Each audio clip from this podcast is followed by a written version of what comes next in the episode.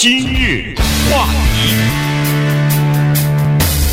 欢迎收听由中讯和高宁为你主持的今日话题。今天，呃，你一上网的话，不管是哪个网页，大概网址，呃的头版哈，基本上都是这个消息，就是好莱坞的影星著著名的这个童星 Shirley Temple 呢去世了，在北加州呃家中哈，这个他已经呃子女成群了，这个已经做祖母或者是呃呃曾祖母了哈。那么他呃享年是八十五岁。呃，Shirley Temple 呢，实际上是在美国的，呃，这个好莱坞呢是有一个特殊地位的，因为他在儿童时期啊，就在他呃成年二十一岁之前演了很多的电影，而且在美国的大萧条时期，他算是人们的开心果一样的，给很多的美国人，呃，在非常凄惨的这种环境之下，非常呃悲苦的这种情绪之中呢，带来了很多的欢笑，所以呢，他就在一九三四年到一九三九年期间。他一直是呃，在美国的心目当中，他算是一个非常阳光、非常乐观的这么一个代表人物。对，那么中国大陆呢，因为特殊的历史原因啊，在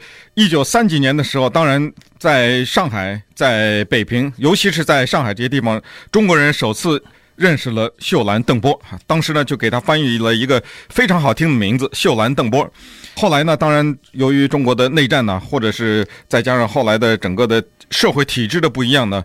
进入到一九四九年以后，中国人基本上对他就陌生了。像我们这一代人是在八十年代的时候，通过当时中国几乎是唯一的一个电视台，叫做中央电视台，认识了一九三十年代的秀兰·邓波。这一次他再次登到中国的时候，迷倒了整个一个国家的观众啊。对，呃，原因是，首先当然那个年代的娱乐比较匮乏，实际上。我们坚定地认为，即使是在今天的网络时代，即使在今天的各种各样的唱歌比赛也好，或者是各种各样的电子游戏也好，或者各种各样的国际网络上的分散你注意力的各种各样的引诱的时候呢，它依然具有生命力。所以在八十年代那时候，他到了中国的时候，和他一起来的有米老鼠和唐老鸭。那时候呢，我们这一代人才开始认识到这个女孩子的可爱。那个时候，我们才明白为什么一九三几年的时候，当这个小女孩子撅着嘴生气的时候，你想把全世界都给她；当她对你微笑的时候，你明白为什么你会立刻被她融化；当她唱起歌的时候，你明白为什么你会忘却一切的烦恼；当她跳舞的时候，你明白为什么生活当中还是有这么多的美好。这个人他可不是一个简单的人物哈，他超越了他的个性，超越了他的自己，以至于到了这个程度，在他年事已高的时候，多次人们曾经问过他说：“你有没有做过这样的事情？就是你坐在那个银幕前面，你看你自己黑白的那个银幕上那个一头卷发的带着酒窝的小女孩的时候，我们想知道你自己是怎么想啊？那可是你啊，那个银幕上，Shirley Temple Black，这是他的全名了。秀兰·邓波呢，往往在这个时候就会告诉。”他身边的人或者问他问题的这个人，他说：“我觉得那是一个非常可爱的小孩，我很想认识他。”他这个回答非常好。除了大萧条以外，就是他带给美国人在这个时段的特殊的快乐以外，他的影响远远超过了那个银幕。用他的形象做的玩具，经久不衰。如果你这个时候你拥有一个秀兰·邓波的娃娃的话，如果你今天还有的话。那咱不敢说是价值连城啊，那肯定是一个非常珍贵的收藏品。那个年代有一种发型叫做秀兰邓波发型，就是五十六个非常整齐的发卷卷在一起。那个时候，多少人家的孩子生了女孩子，取名字叫 Shirley，叫秀兰。那个时候有一种非酒精饮料，到今天还是叫做 Shirley Temple。除此之外呢，它整个的对美国的文化就在世界的普及，这种好莱坞的。唱歌、跳舞、载歌载舞的这种电影的这种方式，也起了大大的推动。到了这样的程度，可以完全不夸张地说，她一个那个时候六岁的女孩子，拯救了一个叫 Fox 福克斯的电影公司。没有她，电影公司倒闭了。对，就是这么一个小孩子哈，居然就靠着这个唱歌跳舞给人们带来的这种快乐呢，哎，把整个的这个。呃，不说是电影工业，但至少是这家公司给拯救过来了哈。所以，呃，他真的是在美国人的心目当中算是呃不可磨灭的哈。这个确实是这样子。现现在有的时候我们看到他的这个呃表演，当时的那种黑白片的时候，还是觉得特别的好看。他这个小姑娘真的是很可爱哈，而且又能唱又能跳。当时表演的也基本上都是一些相当正面的东西啊。这个，所以呢，这跟现在的这个呃，充斥在电影荧幕上或者是电视荧幕上的这些呃作品，或者是这些电视呃电影啊什么的来相比的话，那个时候真的是你感觉到就单纯的很多哈。他的这个。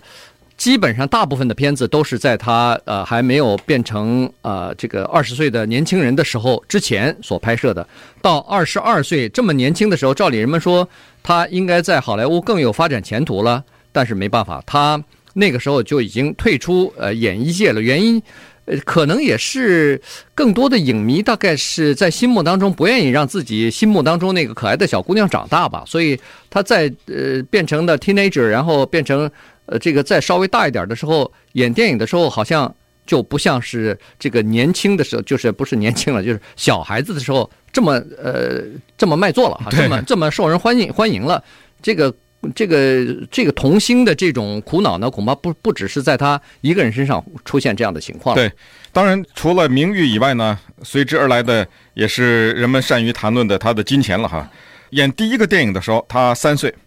在他到十岁以前，他的片酬是每个电影至少起价五万。那现在人听起来说五万块钱，这好像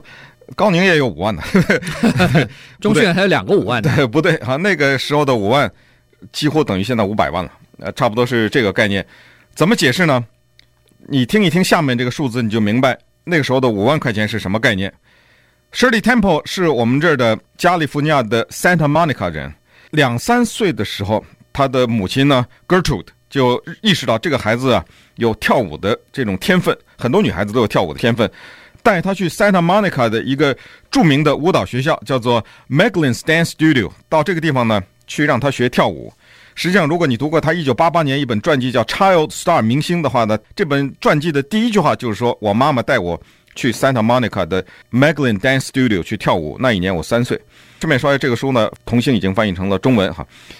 那个时候，一个舞蹈学校在 Santa Monica 这个地方海边，他去上课一个礼拜，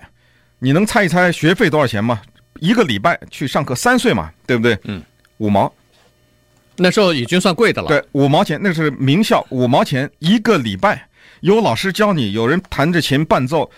然后一去也不是说去五分钟就回来，对不对？一去去很长时间，去一个礼拜五毛钱。所以你想一想，他演一个电影五万块钱，那是什么概念？那个时候在 Santa Monica 海边买个房子是几千块钱的这样的概念的。嗯，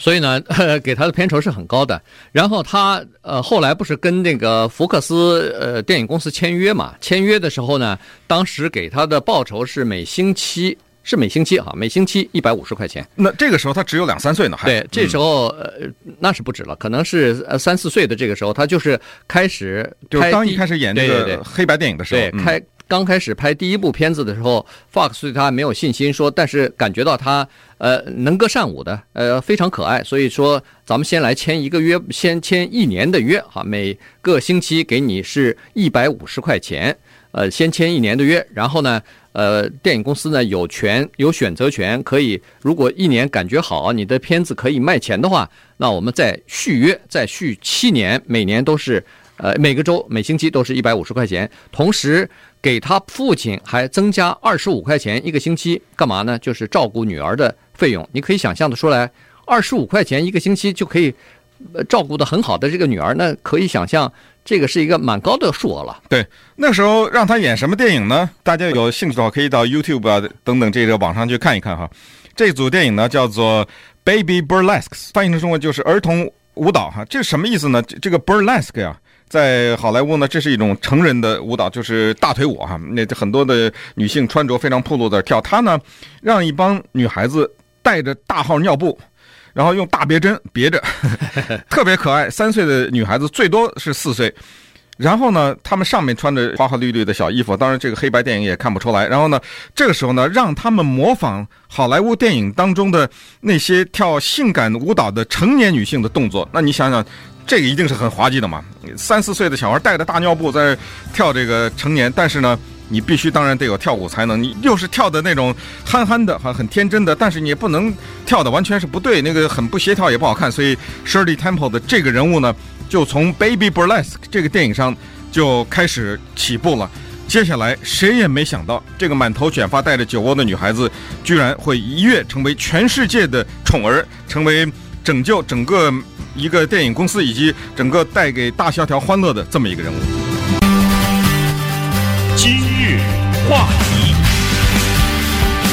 欢迎继续收听由中迅和高宁为你主持的今日话题。这段时间跟大家讲的呢是 Shirley Temple 哈，美国著名的童星，那么她刚刚去世。在北加州，呃，享年是八十五岁。因为他在大萧条年代拍的这些电影呢，脍炙人口哈，不仅是呃让这个全美国的人都得到了欢笑，呃，稍微解除一下他们心中的这个呃凄苦啊，呃，然后呃忘却暂时的忘却一下这个残酷的环境和经济的不景气，同时实际上给世界的各国的呃民众都带来了很多的欢乐和这个很多的这个大笑哈，所以呢，呃，在这种情况之下，他算是美国一个家喻户晓，甚至。在世界大概也算是一个家喻户晓、知名度非常高的这么一个呃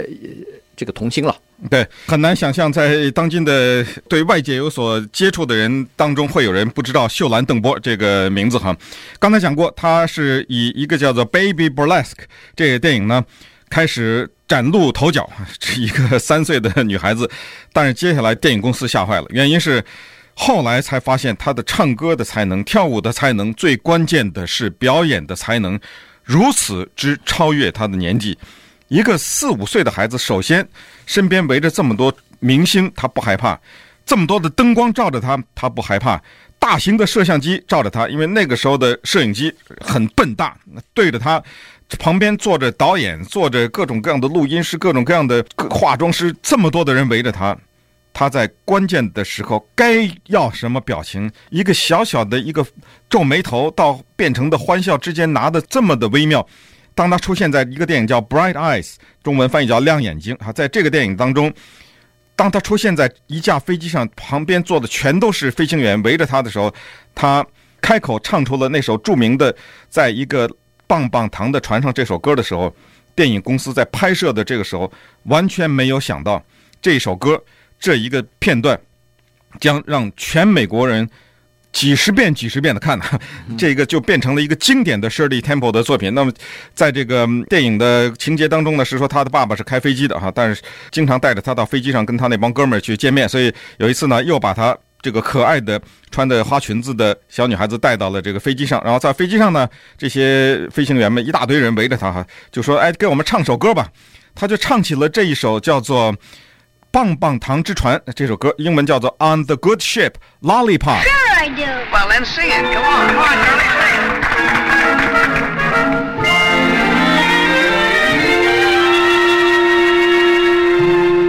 i've thrown away my toys and train. I want to make some noise with real life aeroplanes.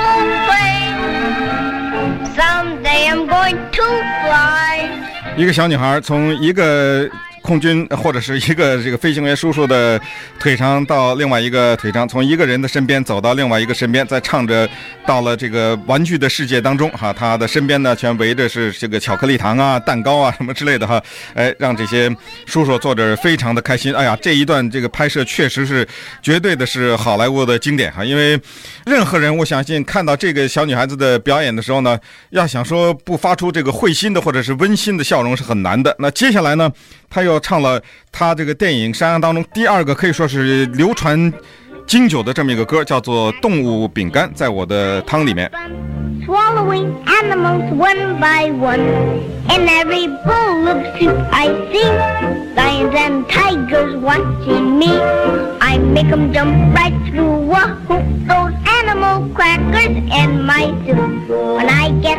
唯一遗憾的是，我们现在只能听到他唱歌，看不到那张可爱的脸。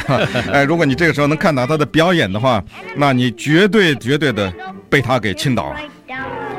对他的这个歌声哈，他这个唱歌和跳舞的这个表演的才能呢，确实是在那个时候，呃，这个照亮了很多人的心哈。因为在一九三五年到一九三九年是美国经济最不景气的一这这几年了，这个就是大萧条的时期嘛。所以呢，你可以想象得出来，呃，那个时候人们喜欢要看到的是可以帮助他们暂时忘却一下烦恼的一些事情。呃，当时呃，这个一匹马，也一个一条狗，或者是一个小女孩子，都让这个老百姓感觉到非常的温馨，哈，非常的高兴。在一九三五年到一九呃三九年这段时间，呃，Shirley Temple 算是美国最受欢迎的影星啊，在他呃排在第二位的，远远被他落在他后他后面的排在第二位的是这个 Clark Gable，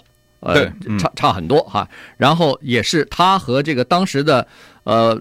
卢斯罗斯福总统啊，那 Frank Roosevelt 合影的次数比任何一个其他的成年的影星和其他的政要都要多。对，当然他身边聚集的全都是名人哈。一九三五年左右的时候呢，除了大萧条以外，美国还有另外一个问题。当然这个问题呢，还没有像大萧条那么凸显，但是这个问题有朝一日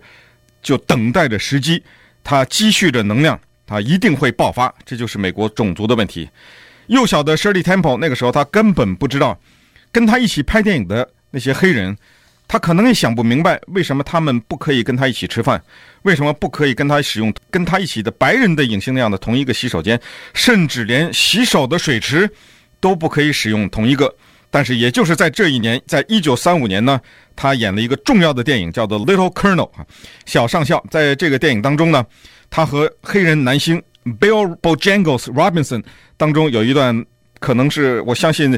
我几乎很难相信有人没看过的，或者说看过以后会忘掉的，有一段踢踏舞哈。这个时候，这个小小的 Shirley Temple 呢，在这个电影当中啊，他来到了这个上校的农庄，在这个农庄里面呢，他看到了一个黑人的仆人，这两个人有一天啊，站在一段木楼梯旁边在闲聊，这黑人呢。聊着聊着，看这个小女孩生气了啊，撅着嘴，挺可爱的，在那个楼梯那儿不高兴。这个黑人想说逗逗她开心吧，于是呢，就有了下面这段表演。Now you just watch. I went to the market for to get some beef, and the beef so tough, and I couldn't get enough. I paid five dollars. 他在干什么呢？这个 Bojangles 啊，在这个楼梯上走上走下，走上走下，但是呢，他是用这个踢踏舞的舞步哈、啊，逗这个小女孩子开心。那果然呢，这一招很灵。这个小女孩一看，哎，看着看着，好像是看出一些门道来了。于是呢，这个 Shirley Temple 这个小女孩子电影当中的就说，哎，要不我也来试试。I want to do that too. All right, are you ready? Yep. Come on.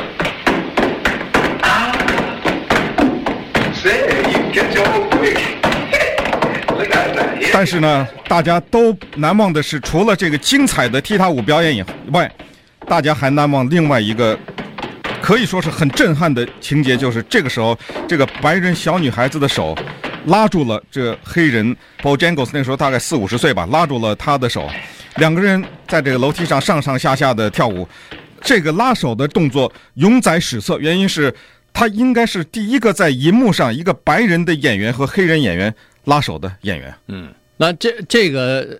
就是第一个出来以后呢，当然呃，电影也非常的畅销哈，大家都觉得哎很好，所以呢，他们两个人合作一下子后来又拍了四部。呃，类似的这样的这个电影哈，一直呃，这个就是这个电影呢，呃，就是现在是载入史册了，因为它除了有娱乐的效果之外呢，同时也反映出当时社会当中对种族和谐的这种要求。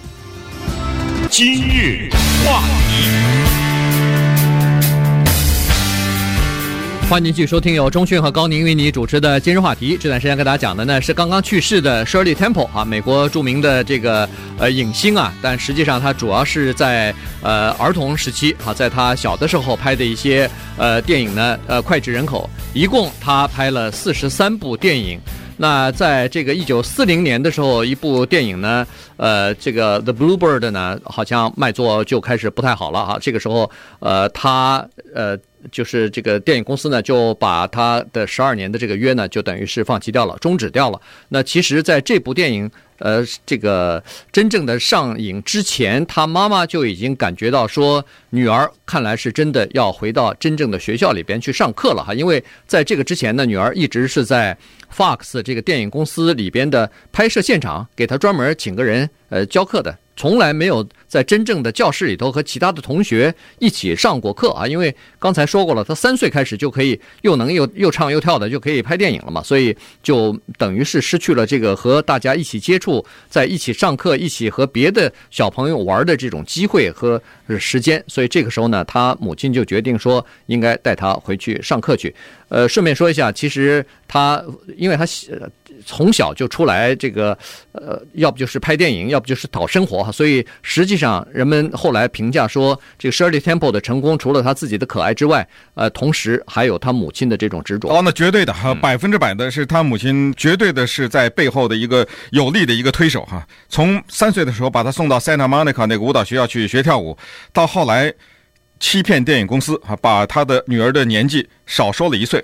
因为我们知道，少说一岁，越小越可爱嘛，对不对？哎，你怎么五岁的不是，或者说你四岁的孩子怎么能做五岁的人的事呢？就这意思嘛。最大的新闻当时就是一九四一年四月份的时候，Shirley Temple 庆祝她十二岁的生日。请注意，Shirley Temple 的生日，秀兰邓波的生日，在她那个年代没有变成一个国定假日，我都觉得不可思议。现在，所以她的生日全美国的大事。当她过生日的时候，全美国的小女孩子都过生日，跟着一起。在那一年。他过十二岁的生日的时候，他才第一次知道，他实际的年龄是十三岁。那个时候，他妈妈觉得可以告诉他了，说：“哎，对不起，妈妈当年为了让你演电影啊，少说了一岁，所以其实你现在过的是十三岁。”所以在当时，《纽约时报》之类，这都是算成一条新闻了。他一个女孩子，她十三岁的时候才知道自己十三岁。母亲呢，一看自己的女孩子十三岁，对外说十二岁，实际上十三岁。电影公司呢，觉得她拼不过其他的一些童星了，所以在这个时候呢，他们开始考虑这个孩子的教育问题，把她送到我们加州著名的 Westlake School for Girls 啊，这个是女子私立学校，全都是女孩子。这个学校，我们想一下，她能上学吗？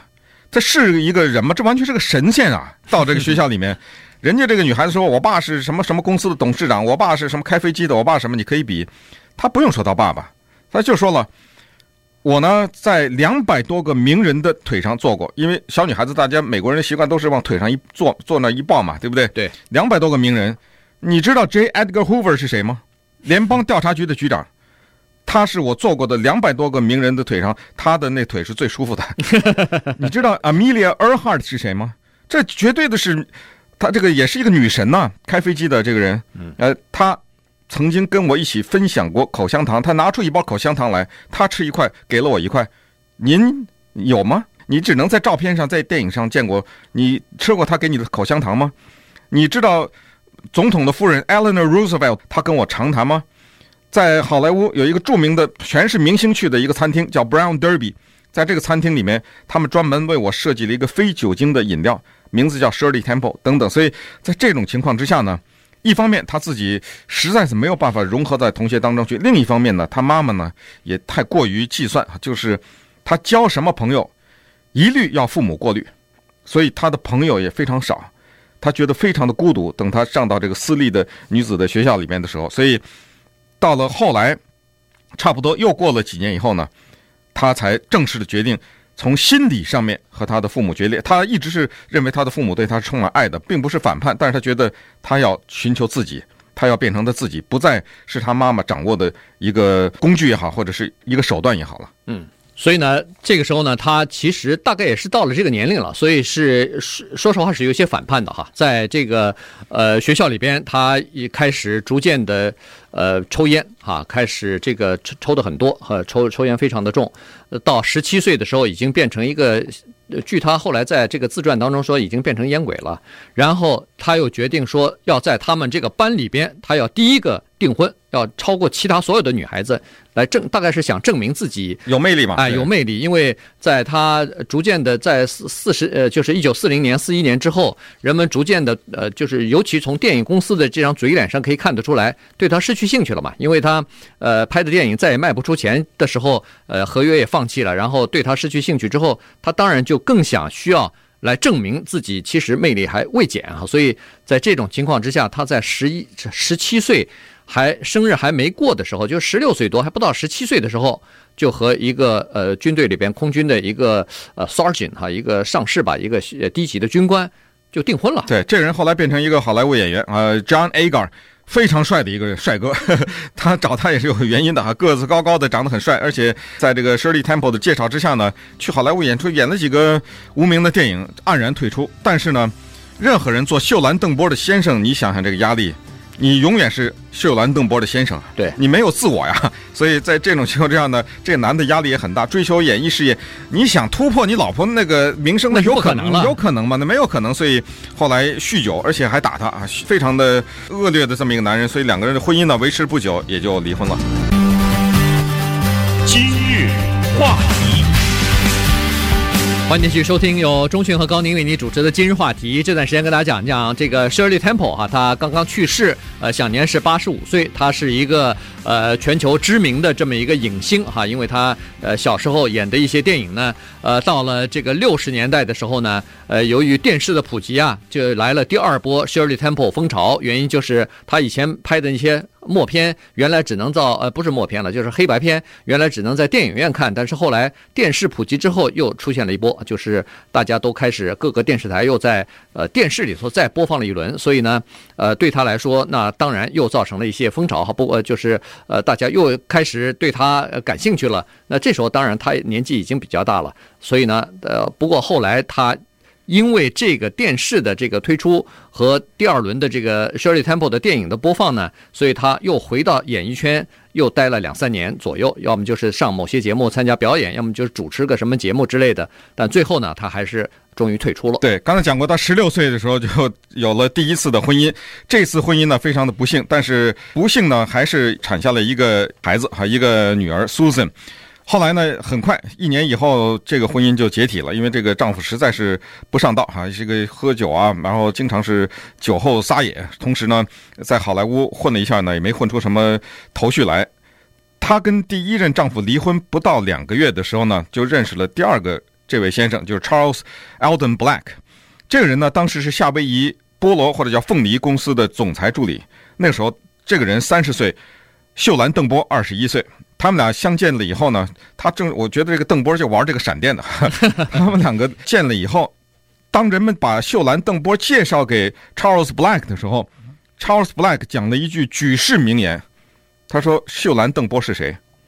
他居然没有看过任何一个秀兰邓波的电影，不可思议的一个事情哈。”结果他就开始对秀兰邓波呢追求，